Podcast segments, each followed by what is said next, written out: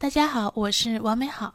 今天是二零二三年的第一天，啊，美好呢想加更一期，不知道新年会不会快乐，但是希望呢我们在一起的此刻呢，你可以是快乐的。嗯，熟悉我的听友呢都知道，我无数次的提到书和电影，然后给我带来的共情、治愈、快乐和新知。那我盘点了一下。二零二二年呢，我一共读了四十七本书，看了一百一十一部电影。那么大概平均呢，呃，一周一本书，三天一部电影。所以呢，新年的第一期呢，呃，想把其中的一些比较特别的分享给大家，希望他们也能给大家带去，呃，共情、治愈、快乐和新知。那第一部分呢，分享的是温暖的书和电影。呃，有一次我摆书摊儿的时候呢，一个女孩问我啊有没有温暖的书，于是呢我拿了一本给她，然后呢她翻了翻之后就买走了。那我知道呢这几年大家的心情都不是很好，呃，所以呢第一部分呢我先来分享几个我去年看过的呃可以让人感到温暖的书和电影。书籍呢给大家推荐的是忘川山人的备忘录。被呢是被子的被，也就是被遗忘的被。然后这本书呢，呃，我之前在节目里也提过，它让我特别安宁。嗯，每一页呢只有寥寥的几个字，啊，配以作者的一些水墨的小画，生动美妙，非常易读。书里的文字呢，有的像小诗，有的像段子，有的像哲理，啊，如一杯清茶，似一缕阳光。啊，这本书呢也是。呃，也就是我刚才说的，在书市上卖给了那位想要温暖的书的这个女孩的那本书。另一本呢是《人间美好》，啊，是北京日报出版社在二零二一年出版的，呃，是一本追忆民间女画家莫蒂的书。里面主要是莫蒂的画和呃生活中的点滴，很薄的一本，但是很治愈。同时呢，还有一部讲述莫蒂故事的电影，名字就叫做《莫蒂》。那莫蒂呢，是一个这个身患残疾的女性，她在贫穷的生活中呢，用简陋的工具画画，最终呢，成为了知名的艺术家。她的画呢，全部都是，呃，色彩明亮的、温馨的海边乡村生活，可爱动人。那电影呢，给大家推荐的是伊朗的电影《何处是我朋友的家》，是著名导演阿巴斯的作品。主角呢是一个善良的小孩子，然后故事呢是一个温暖的故事。孩子什么也不说，但是呢他比大人做了更多。孩子呢是最值得爱的了，因为呢他们宛若一张白纸，他们没有杂念，他们只不过想让一切更好。第二部分呢是和孩子一起长大的书和电影。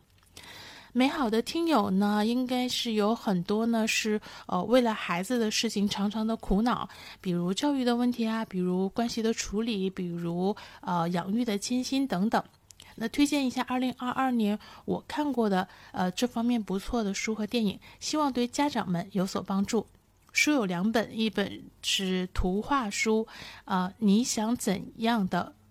你想过怎样的一生？是北京联合出版社二零二零年出版的书的每一页呢，是一年用文字和图画呢，从一个人的一岁讲到了一百岁。我觉得呢，对一个人应该怎样去过一生的这个命题呢，是很有启发的。另一本书呢，是你当像鸟飞往你的山。呃，是塔拉维斯特福呃写的，然后是南海出版社二零一九年出版的这本书呢，是今年的畅销书，讲的呢是一个十七岁之前没有上过学的大山里的女孩子，最后成为了剑桥博士的一个历程。这本书呢，里面是关于重塑自我和父母对孩子的影响的内容呢，我觉得值得每位家长都看看。那电影呢也有两部，一部是《青春变形记》，啊，原版的这个名称叫做《Turning Red》，是二零二二年美国的一部动画片，是华裔导演石之宇的作品。呃，作品里讲的呢是海外中国家庭中一个青春期的孩子的故事。片子很不错，我还用这部片子的这个原版的台词做了一遍英文的听说读写练习。那另一部呢是现在可能还有少量院线在上映的《陪你在全世界长大》，是二零二二年的这个大陆的一个冒险题材的作品。那导演呢是徐成华，那主演呢是他和他的儿子。那讲述了这个导演呢带着他的儿子在世界各地冒险的故事。不仅呢这部片子可以让你看到世界各地的美景和风貌，而且呢可以让我们重新看待教育的意义。那第三部分呢是给大家推荐关于父母和老人的书和电影。呃，说是关于父母啊，其实呢也是关于我们。呃，终将老去的自己的那这部分呢？二零二二年呢没有看到，或者说我没有去阅读相关的书，但是呢有几部不错的电影呢，想推荐给大家。啊，的第一部呢是《困在时间里的父亲》，二零二二年的这个英国的一部剧情片，嗯。我觉得非常好，一会儿告诉大家为什么会觉得非常好。然后呢，第二部呢是《东京物语》，一九五三年日本的这个小津安二郎的作品。然后第三部是《皱纹》，二零一一年西班牙的一部这个剧情动画片。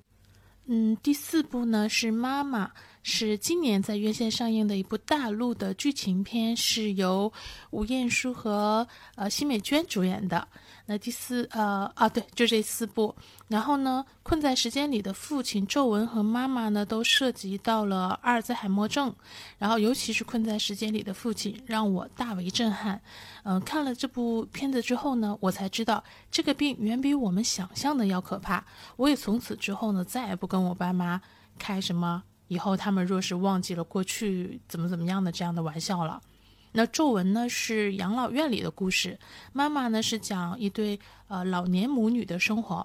东京物语呢也把我看哭了，因为它展现了养育了一堆儿女，最后却无人孝顺的这样的悲凉。那这些电影呢，不但能让我们重新去看待和对待我们的父母，我相信呢，可以让我们重新看待和对待我们的孩子以及我们自己。其实有个很简单的道理，就是我们怎么对待父母，那孩子将来呢就会怎么对待我们。那第四部分呢是关于女性的书和电影。我看了一下后台的数据啊，我的听友里面呢女性占了百分之六十八，所以呢就推推荐一些这个关于女性的书和电影。刚才推荐的书《人间美好》和《你当像鸟飞往你的山》呢也是关于女性的。那电影方面呢，推荐两部。那是我今年看的一部是《热带雨》，是二零一九年的新加坡的剧情片。然后，呃，另一部呢是《沼泽深处的女孩》，是今年在院线上映的二零二二年的美国的，呃，剧情也有一些爱情，也有一些悬疑的这样的一部电影。那《热带雨》呢是讲中年女性的故事，《沼泽深处的女孩》呢是呃从儿童讲到了青年。我觉得，不管是女性还是男性，有的时候呢，我们要明白，很多枷锁呢是自己套给自己的。打开枷锁的钥匙永远在我们自己手上。第五部分呢，给大家推荐的是关于孤独的书和电影。啊，因为我独居嘛，也独处，呃，加上呢，二一年辞职了，那所以之前应该是有些听友知道，我也有对这种。孤独这样的感受有过体会和思考，那推荐一下二零二二年这方面我看过的不错的书和电影。呃，书呢推荐给大家蒋勋的《孤独六讲》。那由于选择了辞职写作呢，无人对话和互动呢成为了我的常态，于是呢我就找了这本书来看，看看能否被理解或者获得什么呃拥有更好人生的解决之道。结果它意外的很好读，引人入胜，而且几乎偏偏颠覆我的视角，给了我非常多的输入和启发。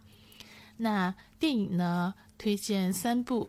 呃，今年我看的一部是《无依之地》，啊，这个也是比较新的，还获过奖的，由华裔的这个导演拍的外国片、美国片，是二零二二年的美国片剧情片。然后呢，它的主演是。啊，三个广告牌的那个女主角，然后讲述了一个失去了丈夫和孩呃和房子的女性，然后开着房车游牧的一个生活。然后呃，其其实我是很多感触，因为我我曾经想象的我的呃老年吧，可能就是这么一种生活状态。那第二部推荐的电影叫做《诗》。就诗歌的诗。它是二零一零年的韩国剧情片，导演是李沧东，很著名的导演啊。然后呢，这部片子其实讲了很多的东西，但是呢，因为它的主线是一个老年女性，看似拥有一切，却又其实失去了一些。最后，我认为啊，是个崩塌的故事。那我觉得，嗯，放在这个部分里也比较合适。第三部片子是日本的一部叫做。嗯，艺名叫做《百万元与苦虫女》，然后呢是苍井优演的一个剧情片。嗯，它的大概讲述的就是一个女孩，她每赚到一百万日元，然后呢就换个地方呃生活的故事。虽然其中也发生了很多这种爱情啊或者什么什么桥段，但是整个其实是她自己在过她这样的一个不断变化的人生。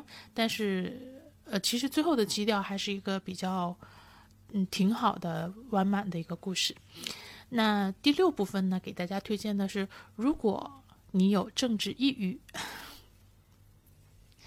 那今年呢，很多人都有政治抑郁。那作为一个创作者呢，我也肯定是其中的一员。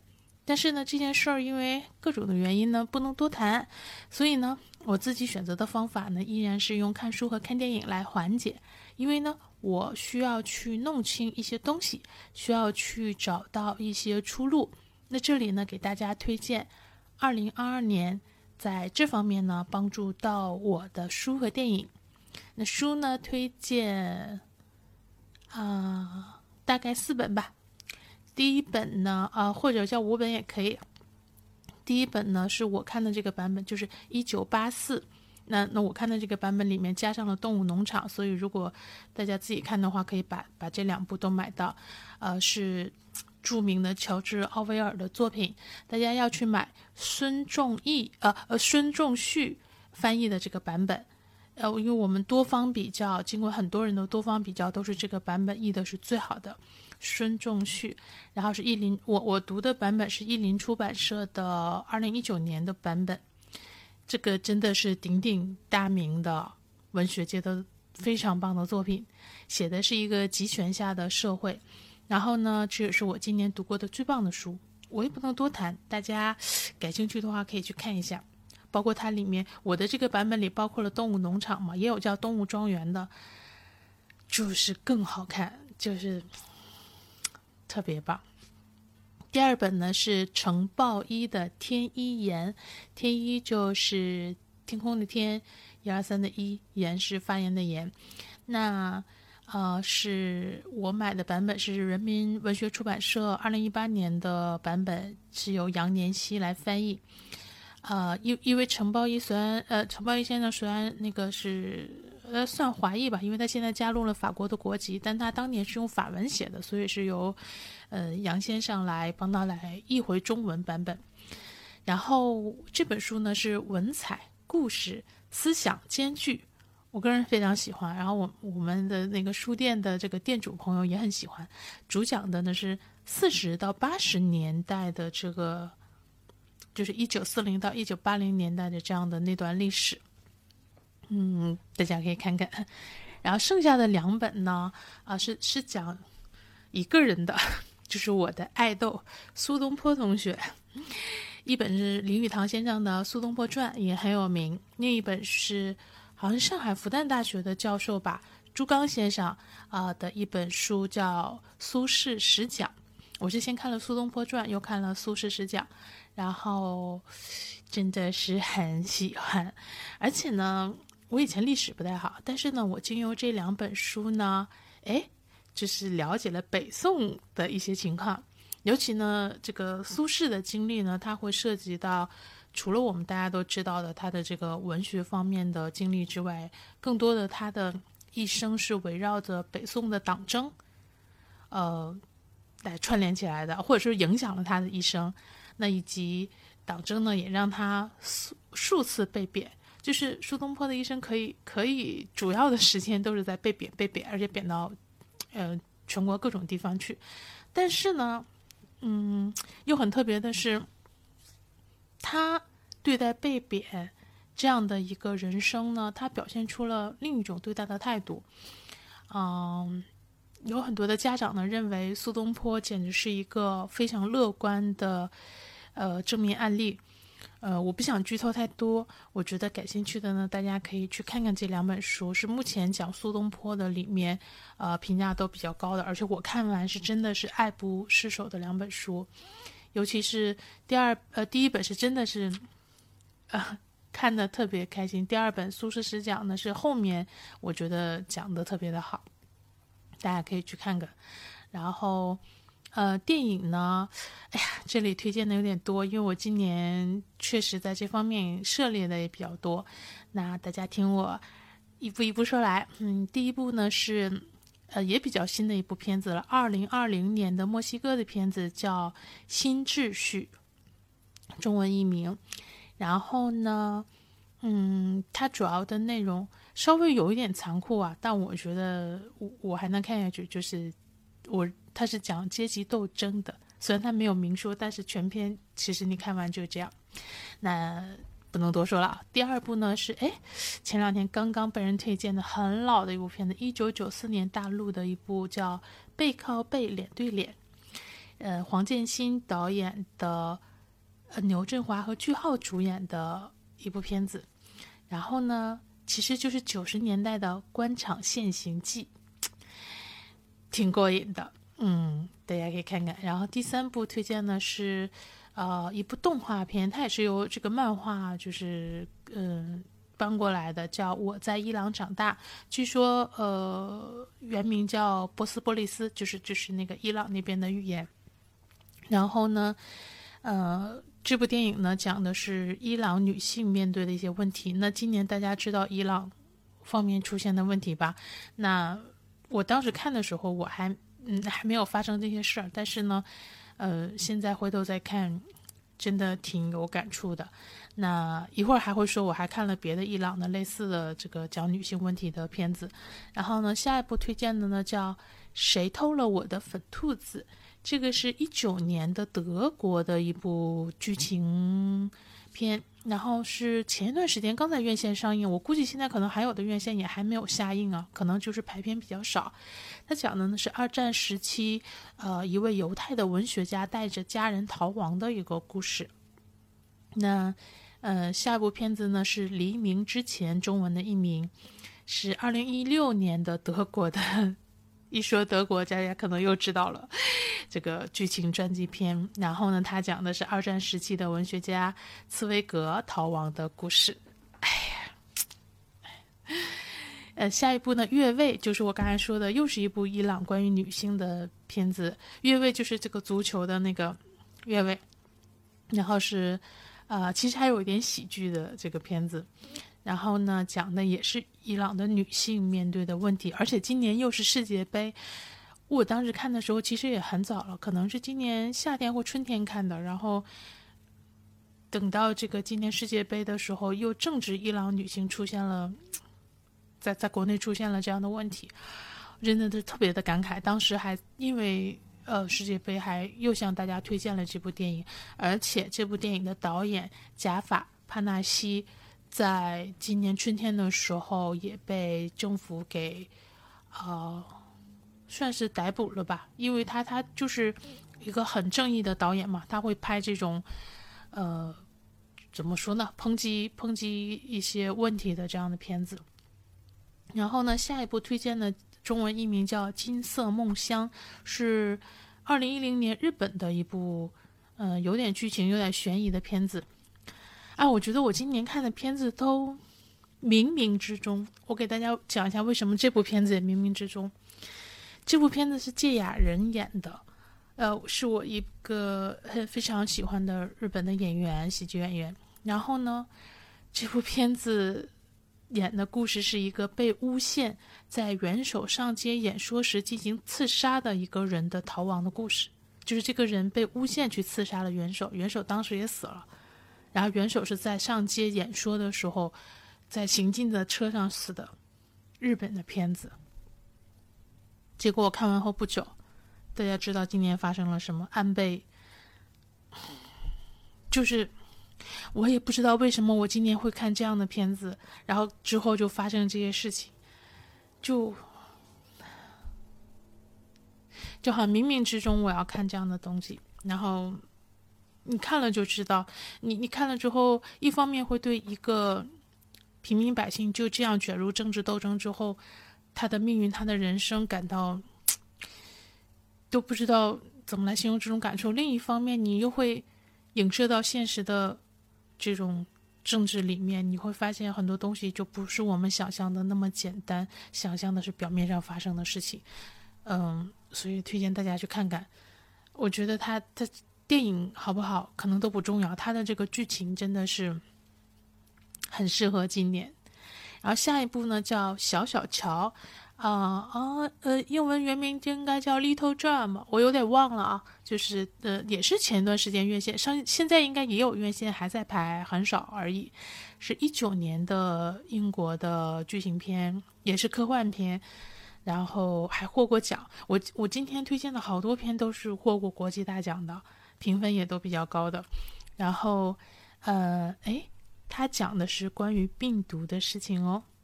而且他是在一九年拍的，就是新冠之前。你看到之后就脊背发凉，因为他讲的就是病毒背后的人性与阴谋，是不是？我是不是今年看的片子都很奇怪？冥冥之中，当我知道他是一九年拍的时候，我都惊了。所以大家可以去看一下。下一部片子叫《悲情三角》。哎，我也归到这个政治阴谋里啊！哎，这也是一部新片，呃，哎，得的是奥斯卡啊，不记得得了是什么啊？我因为我我很经常混到底什么金熊银熊什么搞不清楚，但是也是一部获奖的影片，是二零二二年的，呃，瑞典应该后面还跟了一串吧，美国什么什么的各种，嗯，制作的一部又是喜剧又是剧情的这个片子，然后呢，讲的是。荒岛求生，用荒岛求生来讲，类似这种阶级斗争的一个故事吧，我就不剧透了，因为可能有的朋友不能听太多的剧透。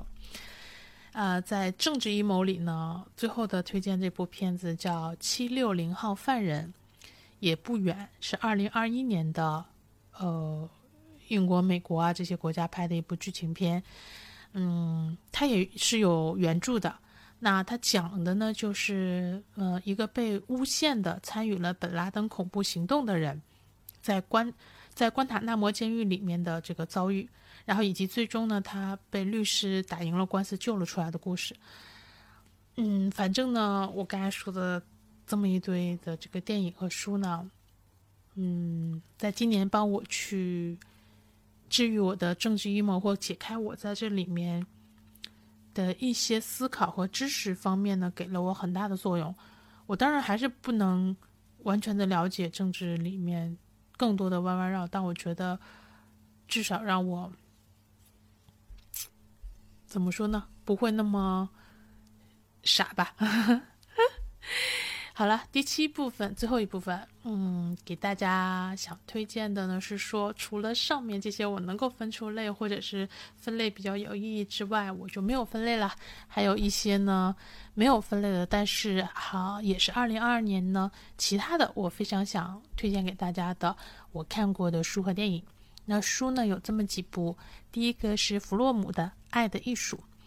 然后呢，我不仅要推荐这本书，我要推荐它的这个版本，因为呢，我看的有幸啊，看到了二零二一年十月刚出版的这个台湾木马文化的，由梁永安翻译。这个梁永安不是那个现在很红的那位呃老师啊，是是台湾的一个译者，他来翻译的这个弗洛姆的《爱的艺术》。《爱的艺术》呢有非常多的版本，因为这本书真的很著名，在心理学方面。呃，但是呢，也是有人和我自己去看了一下所有的译本。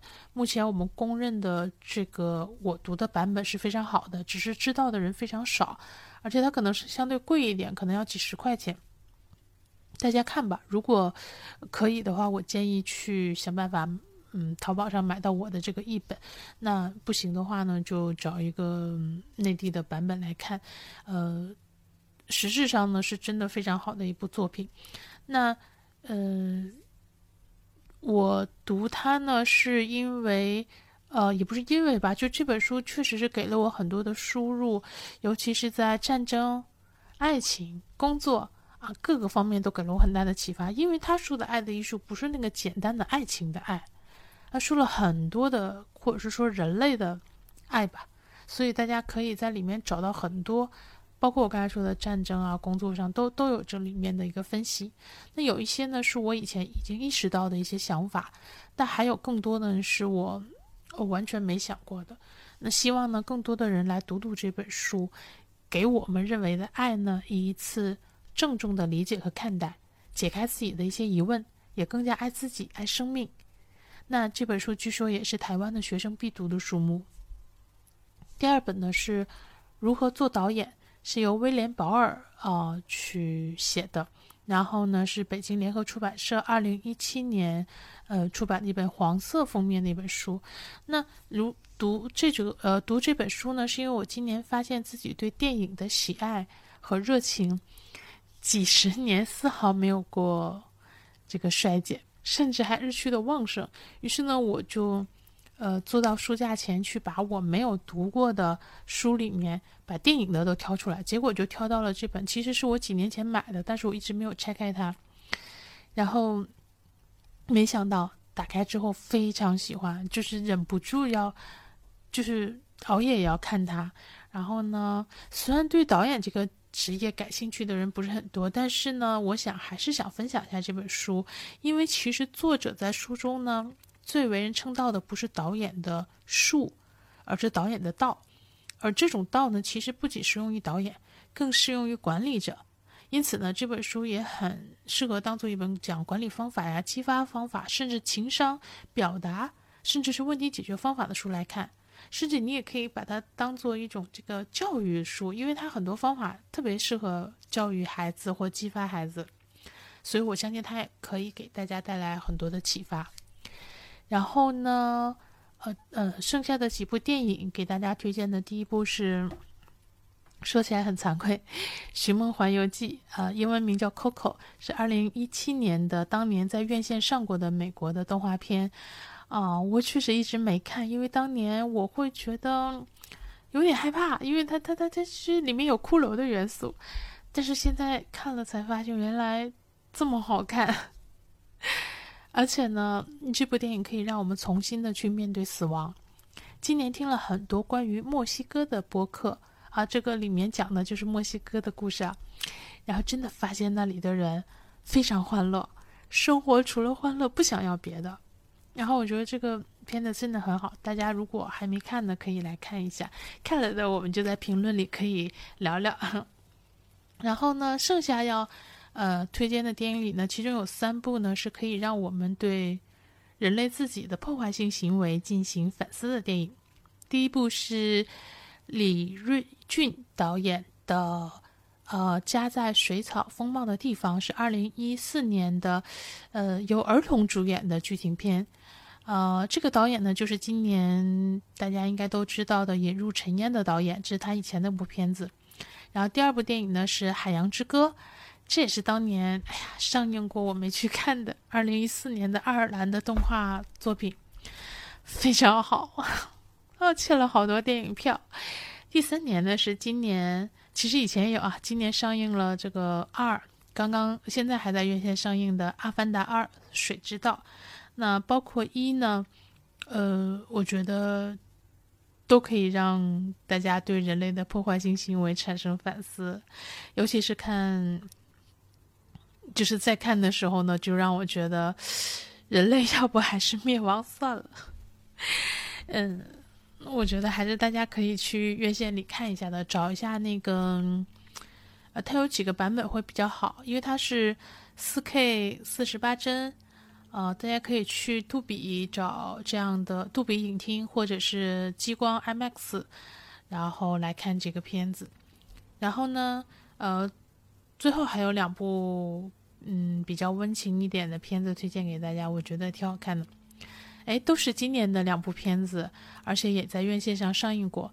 一部叫《带你去见我爸妈》，嘿，然后呢，我觉得啊，如果你爸妈不同意你和恋人的相处，如果你你是潮汕人，都可以看看，我觉得很好看。然后另一部呢是我的非凡父母，是港片，也是今年上映的，呃，惠英红主演的。嗯，这个片子呢，一方面啊，呃，确实惠英红的演技非常的棒，我觉得片子整体的质量也还不错。然后另一方面呢是说，他呃看完他呢，我觉得。会让我们对残疾人、对父母都会有重新的一些看待。我觉得可能会，嗯，希望我们能够，呃，对待身边需要帮助的人能够更好一些，然后能够好好的对待自己的父母。那好了，这就是今天想跟大家分享的书和电影。那希望新的一年呢，其中有一部或者有一本能给你带去。共情、治愈、快乐和心知，不管世界怎么样，我们至少要活好自己，要让自己比昨天的自己更好。今天送给大家的是歌曲《如果》的儿童版本和刚才推荐的电影《海洋之歌》的歌曲，呃，《The Song》的儿童演唱版本。愿世界美丽、和平、生机勃勃。如果有听友遇到困惑或想聊聊呢，嗯，也可以私信我。这些呢，就是今天想跟大家聊聊的。希望这些能给你一些启发和帮助。希望有一天能看到你嘴角上扬，眼里有光。也一定会有那么一天，你可以嘴角上扬，眼里有光。